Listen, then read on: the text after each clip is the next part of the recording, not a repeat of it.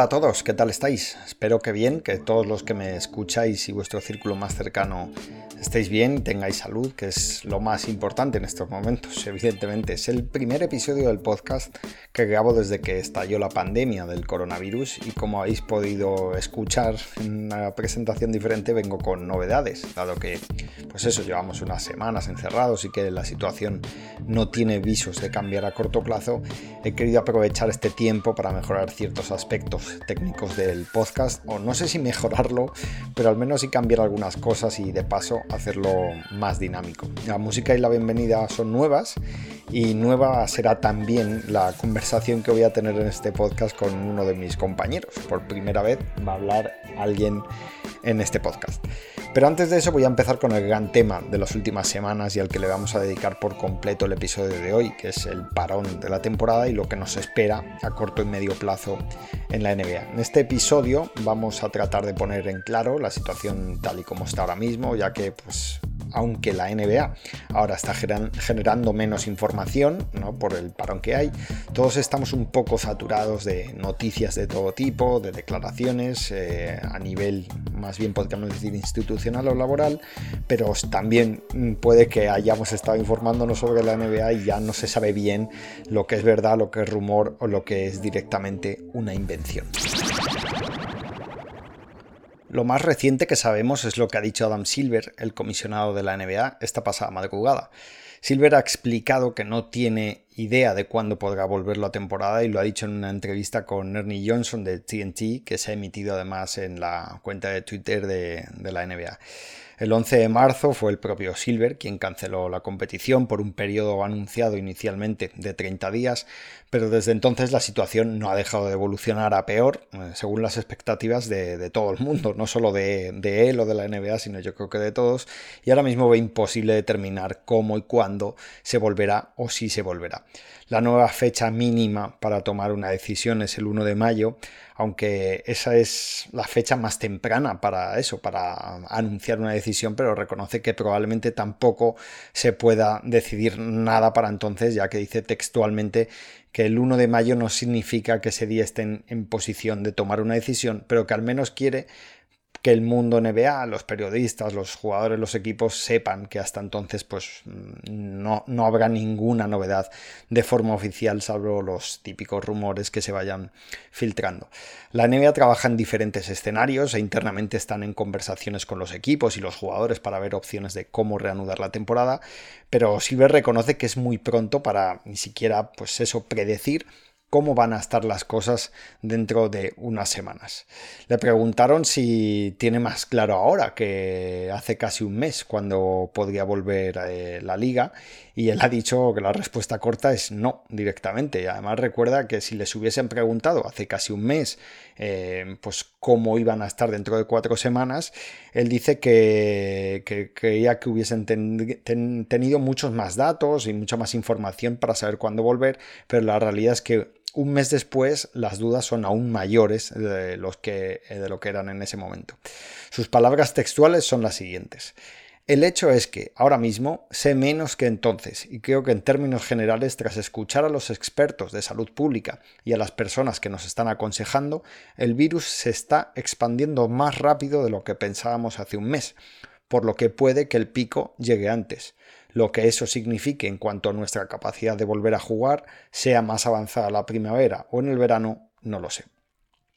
Hago aquí un inciso para bueno, pues comentaros que algunos expertos de prestigio en Estados Unidos han elaborado un informe sobre cuándo se podría volver a la vida normal allí y consideran que para poder volver a operar eh, de forma habitual, pues cada estado en Estados Unidos debería poder cumplir cuatro requisitos mínimos, que es que los hospitales sean capaces de tratar a todos los pacientes que requieran eh, hospitalización sin tener que, pues eso, elegir a quién se trata y a quién no. El Estado debe, cada uno de los estados debe poder eh, hacer test a todo aquel que tenga síntomas. El Estado debe ser capaz de monitorizar pues, todos los casos confirmados y los contactos que haya tenido, que eso se supone que se puede hacer con una plataforma tecnológica de algún tipo, y que además debe haber eh, pues, un número de casos que vaya reduciéndose de forma significativa durante al menos 14 días. Como podéis ver, no es nada sencillo ni asumible a corto plazo. Eh, sobre todo todo el tema que implique eh, poder hacer test a todo el mundo y también el tener esa plataforma tecnológica que pueda monitorizar pues prácticamente los contactos de toda persona. La forma de planificar en la NBA ha cambiado porque Silver mm, dice que, pues eso, en un mundo perfecto, que la NBA volvería con partidos de temporada regular, aún por disputarse, y después los playoffs, pero que no se ha tomado ninguna decisión de cómo sería la liga eh, porque mm, cada vez como está más complicado determinar una fecha, pues que ya no están haciendo eso. La realidad, según lo que dice Silver y lo que me parece a mí es que la NBA está en cierto modo paralizada, ¿no? Porque hacer planes ahora mismo es absurdo. Yo creo que eso nos ha pasado a todos, que hemos pasado de planificar a unas semanas vista eh, a casi dejar de planificar porque no tenemos ni idea de cómo puede ir la situación.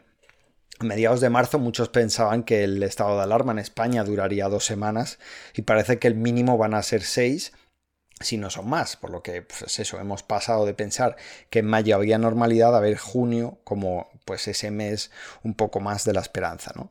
Y en la NBA, pues esta forma de pensar es lo que les ha llevado a actuar de otra forma. Dice que han pasado que en las dos primeras semanas de evaluar diferentes escenarios en los que, pues eso, diseñaban el calendario y lo que se podría jugar en base a la fecha en la que podrían volver, ¿no? Eh, pues decían eso no lo dijeron, pero es más o menos la explicación. Es decir, bueno, si volvemos el 15 de abril, el calendario sería así. Si volvemos el 1 de mayo, el calendario sería así. Si volvemos el 15 de mayo, el calendario sería este y se podrían jugar estos partidos. Pero eso ya no lo están haciendo porque se ven incapaces de poder determinar una fecha real a la que volver. Da igual que puedas decir el 15 de julio o el 1 de junio o el 20 de junio. A lo mejor puedes o a lo mejor no. O a lo mejor puedes hacerlo antes.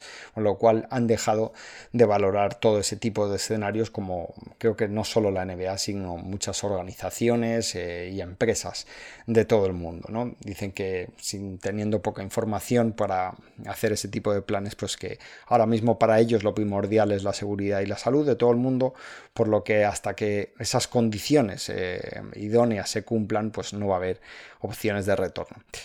La posibilidad de jugar en un solo sitio, en una sola ciudad o en dos ciudades, una para el este y otra para el oeste, pues Silver reconoce que la NBA ha estado escuchando diferentes propuestas y eh, que ha hecho, además en, lo han hecho a varias ciudades y algunos pabellones acerca de la posibilidad de volver a jugar haciéndolo en un solo sitio o en dos, eh, pero que tampoco hay nada claro sobre, sobre eso. El, sábado, si fue el sábado, cuando Silver y los otros máximos dirigentes de las grandes ligas de Estados Unidos tuvieron una llamada con Donald Trump para evaluar la situación y Silver le dijo al presidente de Estados Unidos que la NBA quería ser una de las primeras organizaciones en tratar de volver a la normalidad social una vez que se dé vía libre para ello por parte de las autoridades correspondientes. Silver explicó que en esa llamada se habló de la importancia que tiene pues, el, deporte en la cultura estadounidense y que lo van a tratar de hacer, eh, eso, lo de las grandes ligas es estar preparadas para que en el momento en el que se autorice el regreso, hacerlo de inmediato. Silver también puso mucho énfasis en el simbolismo que tendría en Estados Unidos que una gran liga como es la NBA volviese a funcionar y que eso pues también pudiese un poco levantar el ánimo ¿no? de la sociedad estadounidense. El 99% de los aficionados nunca va a ver un partido en vivo. Eso es lo que ha dicho Adam Silver varias veces. Eh, es lo que viene repitiendo de una y otra forma. Y como él dice que el 99% de los aficionados nunca ha ido a un partido, pues que lo que están haciendo es pensar diferentes opciones para cuando se pueda volver a jugar y que ese 99% de aficionados que jamás irán a un pabellón puedan disfrutar más del producto NBA. Por cierto que Silver y su esposa están esperando su segundo hijo para mitad de mayo, por lo que la situación a nivel personal también es algo más tensa de lo habitual ya que ellos viven en Nueva York y pues allí en los hospitales están ahora mismo saturados, por lo cual, pues ya digo, más tensión que tiene él también a nivel personal por las circunstancias que hay ahora mismo. Durante el pasado fin de semana creció el rumor de que había pesimismo, un pesimismo creciente en la liga acerca de lo que de que realmente se pudiese retomar la temporada. Lo dijo el reputado periodista Brian Windhorst de ESPN explicando que aunque la NBA estaba valorando seriamente la posibilidad de utilizar casi todo el verano para completar la campaña, los acontecimientos que seguían sucediendo día a día en cuanto a la expansión del virus, el número de infectados y de fallecidos en Estados Unidos y comprobar que en China posponían una vez más la temporada de baloncesto, pues hicieron que el desánimo cundiese en la liga. El plan chino era tomar la temperatura a los jugadores para ver los que tenían fiebre, pero una vez que se ha comprobado que eso tampoco sirve de mucho porque muchos infectados asintomáticos no tienen fiebre y transmiten el virus igual, pues se ha descartado volver a jugar hasta que no haya otro plan viable.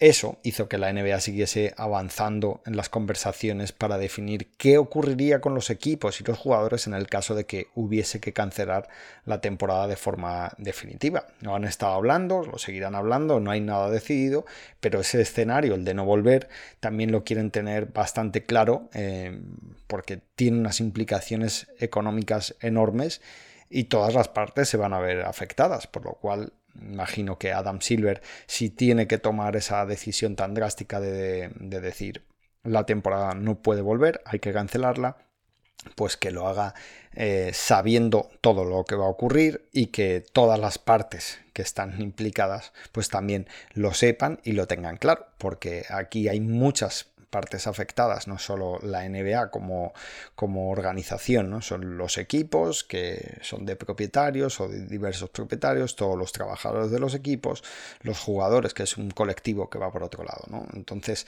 todas esas conversaciones también eh, se están sucediendo para, ya digo, esperemos que eso no pase, pero es una posibilidad que está ahí. ¿Y cuáles son las opciones que maneja la NBA para tener un plan para volver para que se pueda volver a jugar. Bueno, si habéis seguido el tema del coronavirus desde enero, sabréis que cuando la epidemia se desató en China, las autoridades establecieron sistemas de todo tipo para la población, entre ellos los de controlar la temperatura, eh, para poder acceder a ciertas zonas, incluso para salir de casa, ¿no? Pero en China y en todo el mundo ya saben que un gran porcentaje de los infectados, que podría ser más o menos, según lo que dicen diversos estudios, entre el 25% y el 35% de los infectados son asintomáticos y no tienen fiebre, lo que os comentaba ahora hace unos minutos, pues que eh, eso de esos controles de temperatura, pues que no dejan de ser una solución rudimentaria e inefectiva. Uno de los proyectos en los que está trabajando la NBA junto a la Asociación de Jugadores es la posibilidad de tener test de sangre rápidos que puedan determinar en minutos si algún miembro de un equipo está infectado por coronavirus. Sería algo similar a los test que se realizan muchos diabéticos en el día a día. Hay un laboratorio estadounidense que ya tiene test de ese tipo, los laboratorios Abbott, están en Estados Unidos eh, esos test están desde primeros de abril, eh, han sido aprobados por las autoridades de Estados Unidos y pueden dar eh, un resultado en un periodo de entre 5 y 13 minutos. General Manager también ha confesado a ESPN que este tipo de pruebas rápidas pues, es el, quizá el elemento clave para que la NBA pueda volver lo antes posible. Pero también hay barreras a ese sistema y es la posibilidad de que el sistema mm, proporcione falsos negativos, ya que no existe algo que sea 100% fiable, al menos ahora mismo. ¿no?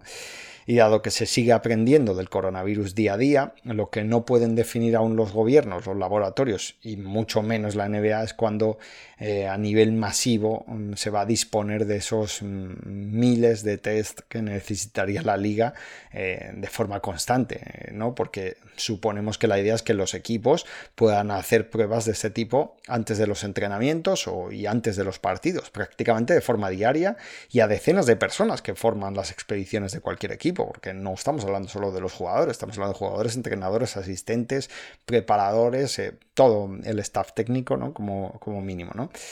que esa es la eh, eso es como sería lo, normal, ¿no? Si haces test se lo tienes que hacer a todo el mundo, no sirve hacérselo a 90 y a 10 personas no hacerlo. Entonces la NBA iría siempre por detrás de instalaciones de salud, de transporte, de funcionarios públicos y de otros sectores en cuanto a conseguir esos test, ya que son más necesarios en otros lugares que en la NBA, por lo que tampoco es una solución que vaya a llegar en un corto espacio de tiempo. Bueno, pues como veis la situación es bastante complicada, hay muchas partes implicadas, eh, están los propietarios que están perdiendo muchísimo dinero, están los jugadores que presumiblemente van a perder dinero y puede que presionen también por jugar para no perder más o no perder nada, aunque va a haber otros jugadores o hay otros jugadores que no quieren jugar en verano, no quieren que la temporada se alargue hasta prácticamente septiembre. Hay directivos que también están perdiendo dinero porque les han rebajado el sueldo. Muchos trabajadores han quedado sin sus puestos de trabajo por todo esto de, que no hay partidos.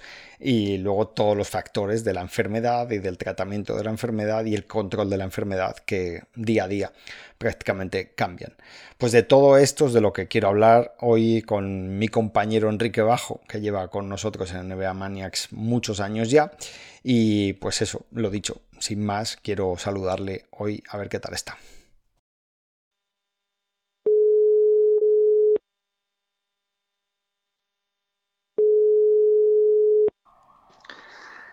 Dígamelo. Buenas tardes, Enrique. ¿Qué tal? ¿Cómo estás? Don Elio, muy buena tarde. ¿Qué tal estás tú? Yo, yo bien, pero yo quiero saber cómo estás tú, porque seguro que estás, que estás mejor que yo y que muchos de los que nos estén oyendo, ¿no? Mm, me avergüenza un poquito reconocerlo, pero sí, es un hecho. La verdad que, como tú ya sabes y a los que nos escuchen, pues se lo digo ahora, yo soy un privilegiado, tengo una pequeña casita aquí en el campo desde el año pasado y solamente por eso, por poder salir a tirar las piernas un ratito cada día, por eso ya creo que quejarme sería del todo injusto. Así que nada, aquí de retiro espiritual, de todas formas también.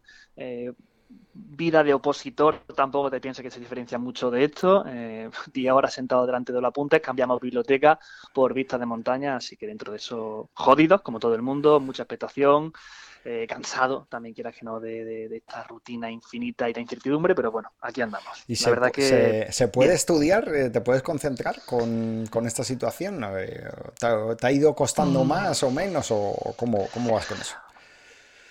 Hombre, yo no me considero él una persona muy hipocondriaca, ¿sabes? No soy una persona a la cual le, afecten demasiado dentro de lo que es, o sea, no, no pierdo los papeles, no me hace falta el libro de autoayuda ni hablar con psicólogo, simplemente lo va asimilando. También tengo la suerte de que no le ha tocado por ahora a nadie eh, o sea, nadie cercano a mi familia ni a mis amigos, así que supongo que si me tocara, pues estaría un poquito, bueno, lo sobrellevaría, lo sobrellevaría peor, pero, pero bien, y como te digo, quizá los primeros días con un poquito más de incertidumbre, pero una vez ya entra en dinámica de estudio, ya te aparta del todo, y mi único problema es que yo soy de los de mal de mucho, consuelo de tonto, y yo soy un tonto, porque soy el típico que si la biblioteca veo puteados, con perdón, a, a 200 personas más, estudio mejor. Aquí estudiar solo, pues mira, al final me aburre, pero, pero bueno, nos vamos, nos vamos acostumbrando.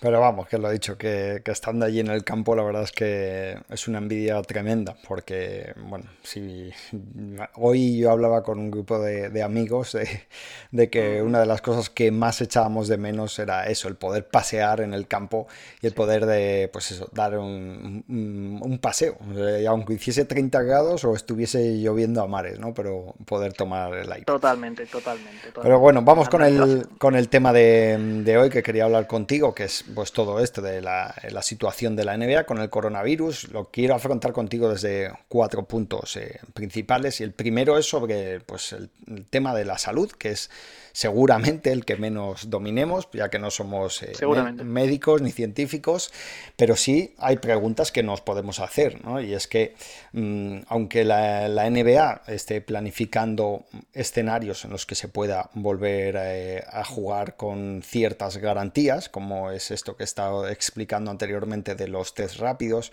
eh, si se vuelve a jugar el coronavirus no habrá desaparecido mm, de Estados Unidos porque es, es imposible que desaparezca de la noche a la mañana, ni en un mes, ni en dos meses.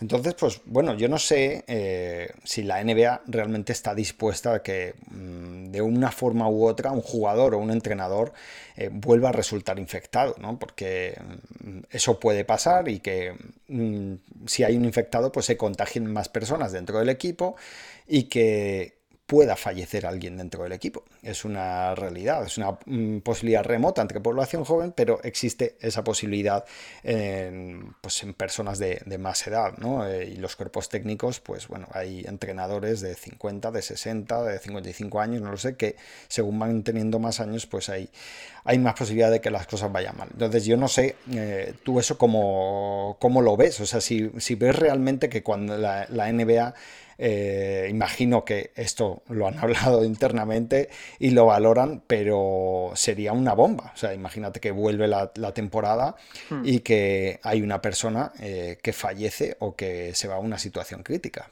no sé cómo lo ves, cómo lo ves eso.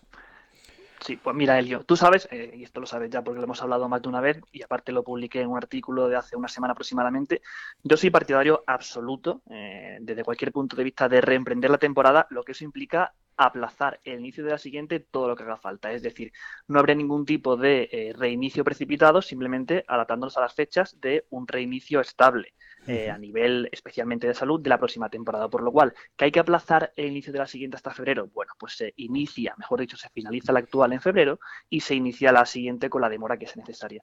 Entonces, yo por ahí, a nivel de temporada, que si quieres lo hablamos en el, en el siguiente punto, que creo que lo tocaremos a mayor profundidad, sobre qué hacer con esta temporada, si acortarla, si reiniciarla por ahí. Eh, en ese sentido, yo pienso que si se enfoca de ese modo, no habría ningún tipo de peligro de que los tacharan de, pues eso, de, de no tomar todas las medidas de cautela que fuesen necesarias. Ahora bien, pongamos un escenario en el cual se reinicia y todavía con este tema sin resolver, porque esto eh, lo he pensado muchas veces. Eh, aquí parece que el tropezar con la misma piedra es algo que se va pasando de país a país. Aquí lo hemos vivido. Aquí cuando en China estaban fastidiados, aquí no había esa, esa sensación de miedo o de incertidumbre pero es que cuando en Italia estaban ya con varios miles de infectados y gente muriendo en sus casas y las, y las superadas, tampoco en España había todavía esa sensación de miedo. Y ahora a Estados Unidos, que va como con dos, tres semanas de retraso, fíjate, yo cuando escribí el artículo, el 26 de marzo, en ese momento había 48.000 infectados en Estados Unidos, tercer país del mundo.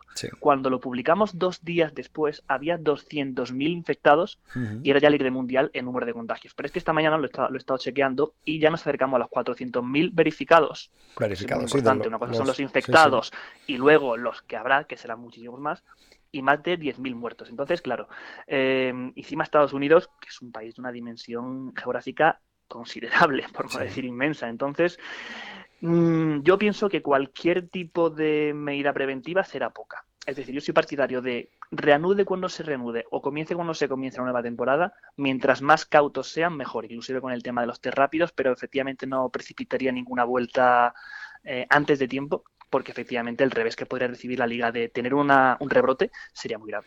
Claro, es que eh, este punto enlaza con el segundo, ¿no? De que, lo he titulado, pues mm, que ese retorno, ese posible hipotético retorno, debe ser socialmente aceptable entre la, población, ¿no? Por, primero, por mm, que sea bien visto que, se retorne la competición y que después, pase lo que pase, pues que se acepte.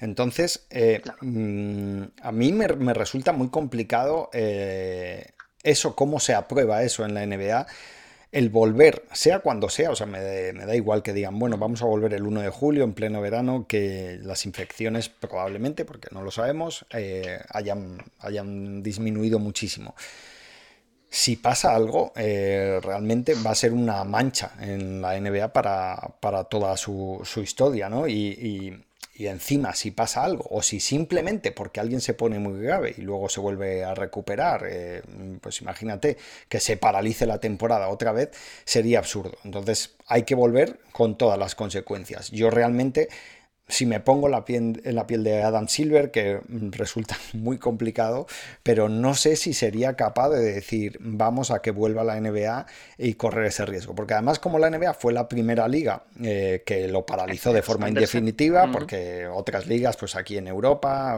eh, o, en Estados Unidos, dijeron, bueno, se, se, aplazan las dos siguientes jornadas, ¿sabes? Como a finales de marzo todo volverá a estar bien, ¿no? En la NBA Qué no... por Dios.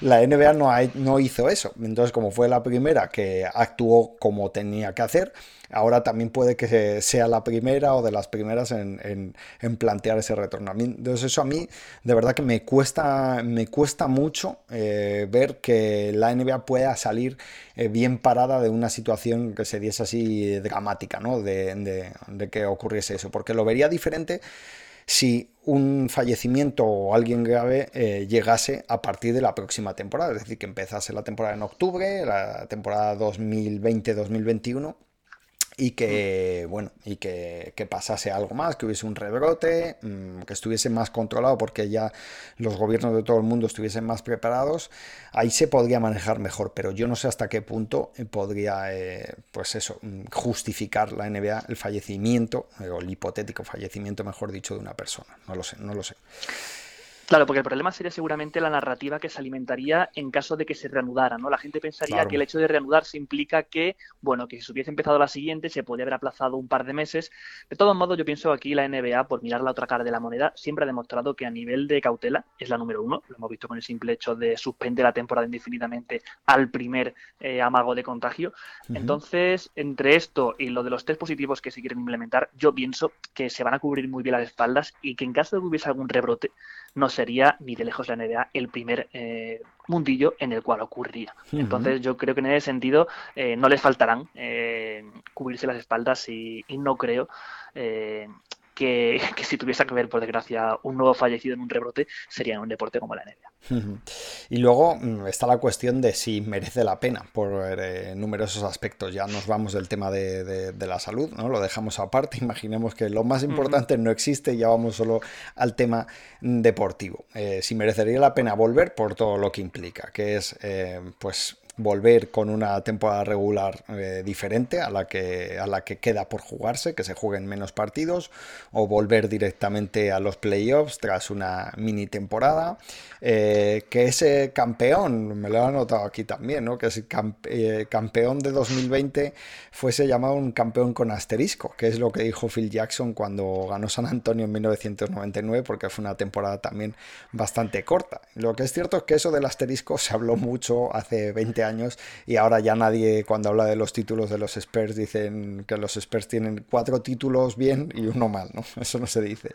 Entonces, eh, a nivel deportivo yo no sé si realmente eh, merece, merece la pena por el hecho de que sería muy muy diferente esta temporada e implicaría el cambio de la siguiente. Mm, tú como has dicho antes eres defensor de que se, de que se retome de, las condiciones que sean, pero claro, si se retoma, cómo van a ser las siguientes temporadas. No sé, es que es lo que... Convénceme, convénceme para que estar seguro de que merezca la pena que, que vuelva a la NBA.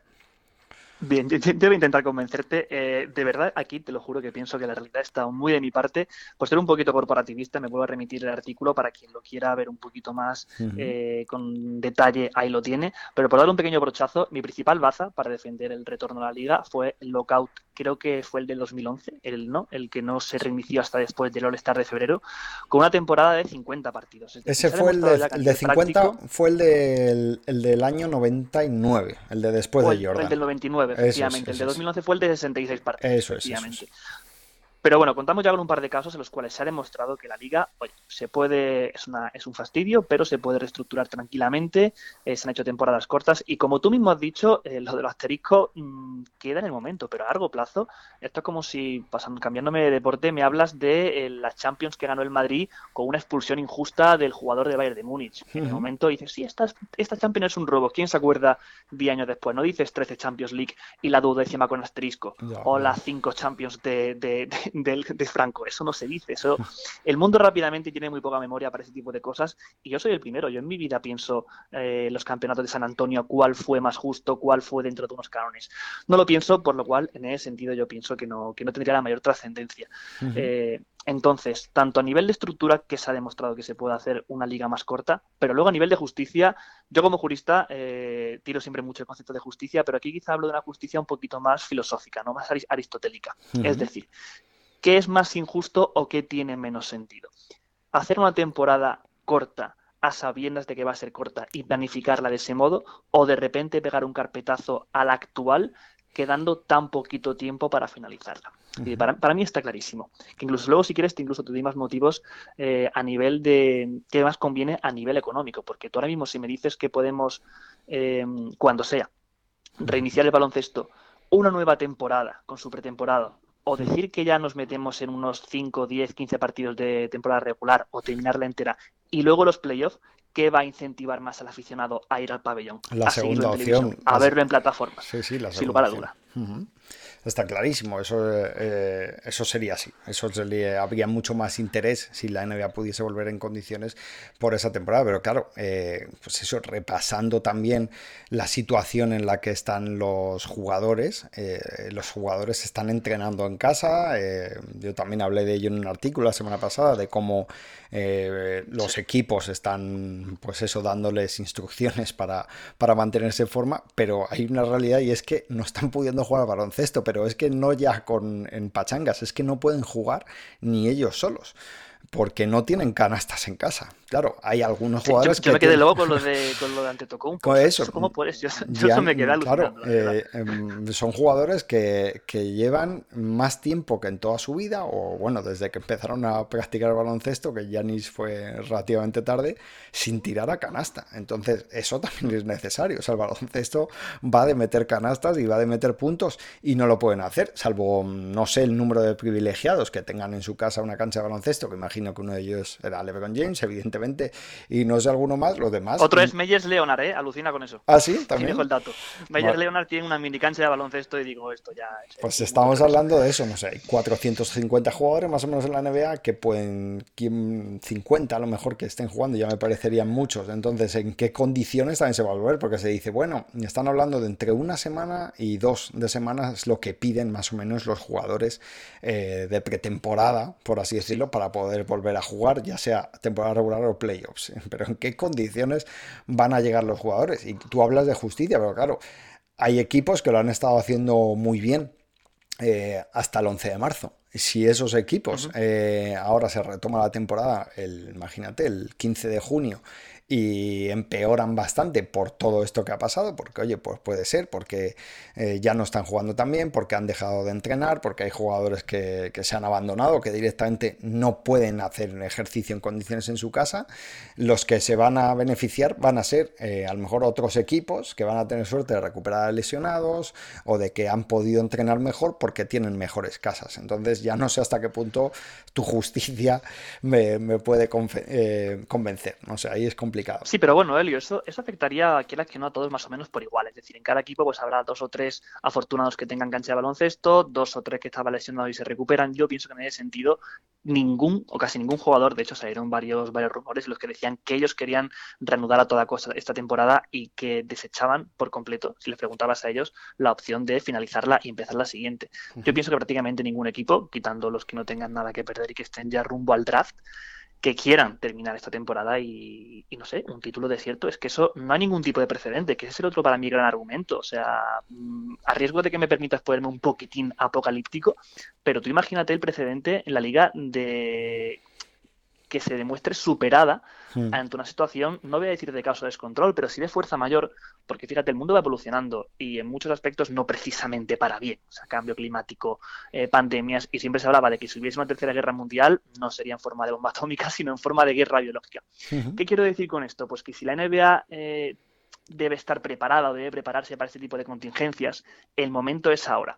Y si ante una finalización precipitada de la temporada es la opción que van a tomar, que no es sino la opción fácil, eso para mí siente un precedente muy peligroso conforme a lo que puedan pasar en, no sé, en años venideros.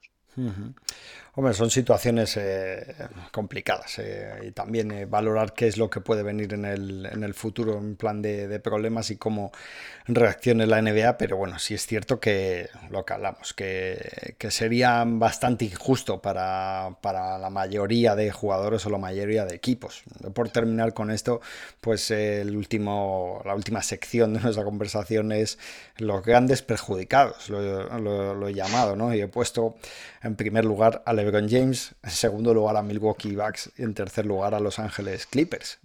LeBron James el primero, yo creo por motivos obvios, no sé si estarás de acuerdo conmigo o no, pero mm, no sé si esta es o ha sido la última gran oportunidad o la mejor última gran oportunidad que le queda eh, de ganar ese cuarto anillo que está buscando eh, que sería el primer jugador eh, en tener tres anillos, siendo el mejor jugador de tres equipos diferentes, tres franquicias diferentes. Si esa oportunidad eh, desaparece, siendo los Lakers como eran hasta el 11 de marzo el mejor equipo del oeste, pues fíjate también ¿no? el, perjuicio para, para el legado de Lebron. El señor Taco Tuesday, ¿no? yo soy un poquito menos pesimista con LeBron. Yo, sabes que, Elio, yo tengo 32 años, acabo de cumplir, y ya me cuesta subir las escaleras de dos en dos. Y veo un vídeo de highlights de LeBron que me estoy inflando ahora. Y es que te lo juro, si lo estamos viendo todos, si es que mata mejor que cuando estaba en el instituto. O sea, yo pienso que a LeBron le quedan mínimo dos, tres años al maximísimo nivel. Aparte que se está sabiendo gestionar muy bien en cuanto al rol de juego, jugando de base y dando el tirón físico cuando lo necesita y si no le sabe controlar muy bien. Y pienso que con su contrato de cuatro años, con que Anthony Davis se va a quedar en Lakers, parece, y tienen un grupito interesante, pienso que van a seguir estando en el grupo de dos, tres máximos contenders, sin duda, dos, tres eh, años más. Que le va a perjudicar ahora este posible parón, sin duda. Él mismo lo ha dicho y físicamente él lo dice. Él tiene como educado a su cuerpo para que llegado, llegada a la primavera sepa pegar ese empuje final. Y esa disciplina corporal sabemos que la cumple como nadie. Pero no pienso que sea su último, su último año, ni siquiera su penúltimo año de, pegar el bocinazo con los Lakers. Claro, yo simplemente que veo el decir, eh, sí, yo creo que el año que viene LeBron James estará básicamente al mismo nivel que ha estado este, quizá mm, lo reduzca un poco porque pasan los meses y los años y es inevitable, pero el nivel que estaba teniendo el equipo, la verdad es que muy bueno, hay muy buena química en la plantilla, estaban todos bastante bien, entonces por eso no sé si realmente el año que viene, aunque LeBron James esté muy bien, los Lakers van a seguir siendo el mejor equipo de temporada regular del oeste como hasta ahora. Y luego pues también es un palo para Milwaukee y los Clippers, porque son otros dos equipos muy, muy, muy, muy, muy candidatos a la anillo, dos equipazos, eh, con los cuales ha pasado también lo mismo, ¿no? Que Milwaukee es una plantilla que está funcionando fenomenal, que está haciendo unos números de escándalo de, entre los, las mejores temporadas de la historia, y los Clippers, pues que es, eh, es una franquicia maldita por la mala suerte que han tenido en el pasado y lo mal gestionado que han estado haciendo, y este es el año en el que parece ser que son los máximos favoritos al anillo y que si se esfuma este año, pues que esa posibilidad eh, también se, vaya ¿no? por, por ahí. Yo supongo que el año que viene Sí confiaría más en que los Clippers seguirían siendo candidatos a todo en 2021 que, en los Lakers. Por eso los he puesto como los terceros grandes perjudicados por detrás de, LeBron y Milwaukee. Pero fíjate, eh, pues eso, qué pena si estos tres super equipos pues no pudiesen llegar hasta el final, ¿no? hasta las finales de conferencia y poder eh, verlos a los tres entre los cuatro mejores que se supone eh, se jueguen el pase a las finales de la NBA. No, y yo te meto dos más, ¿eh? Yo sé que aquí me gusta arriesgar, pero yo tanto a Houston Rockets por el oeste como a Filadelfia en el este los veo en playoffs por lo menos pegando el cambio de chip casi con las mismas oportunidades que, te puedan tener en este caso, pues ya sea Milwaukee o, Clippers, que tampoco le hemos visto a Clippers, por ejemplo, la mejor química hasta ahora. Y Milwaukee, ya lo vimos el año pasado, magnífico equipo de temporada regular. Y luego, bueno, pues en playoff eh, pasó lo que pasó.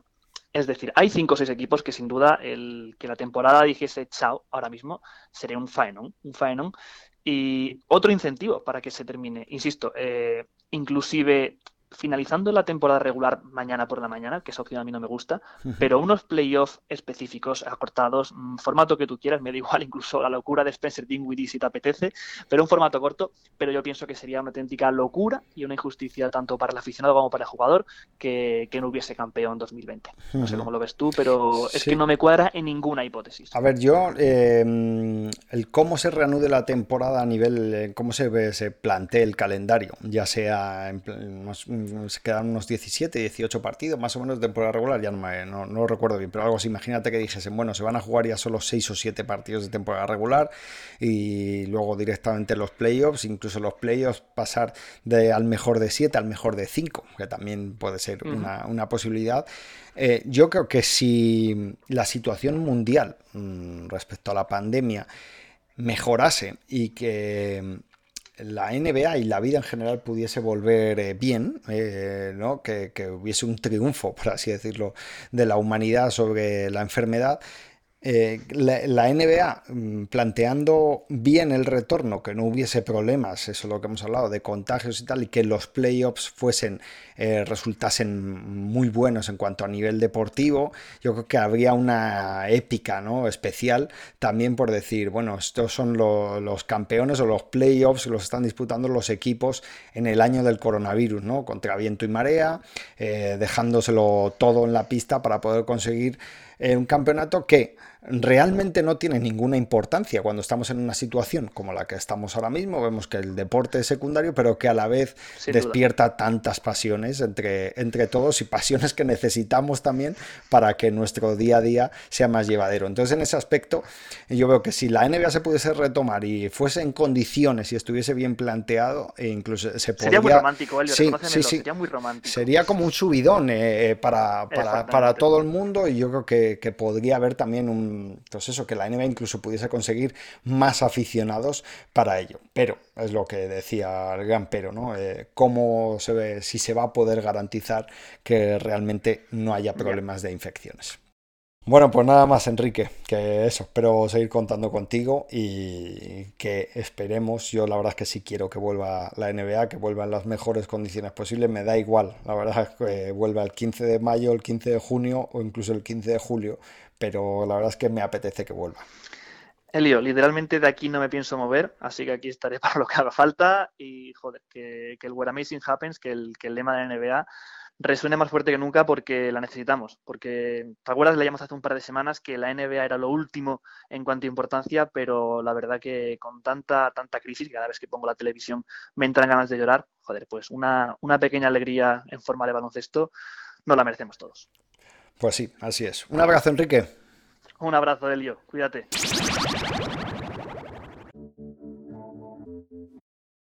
Bueno, pues eso ha sido todo por el episodio de hoy. Ha sido un poquito largo, ¿no? Para lo habitual, hemos llegado a los 40 minutos, un poquito más, eh, después de esta charla con Enrique. Espero que os haya gustado, que os hayan gustado estos cambios que he metido para el podcast, más que van a venir. Hay alguna cosa que se puede mejorar, pero precisamente para eso quiero aprovechar también este tiempo, ¿no? que tenemos que estar encerrados en casa para mejorar en todo lo que podamos a nivel personal y Así que espero que me volváis a escuchar dentro de poco. No os voy a decir que el próximo lunes o el próximo martes, porque quiero ir viendo también cómo evoluciona el tema en la NBA y cuando tenga cosas importantes que comentaros, pues eh, realizar el podcast y enviarlo a vuestro correo electrónico. Nada más, que tengáis buena semana, por favor, cuidaos utilizar mascarillas del tipo que sea, pero que ayuden a prevenir eh, pues el contagio y contagiar a los demás y que todo vaya muy bien. Un saludo a todos. Chao.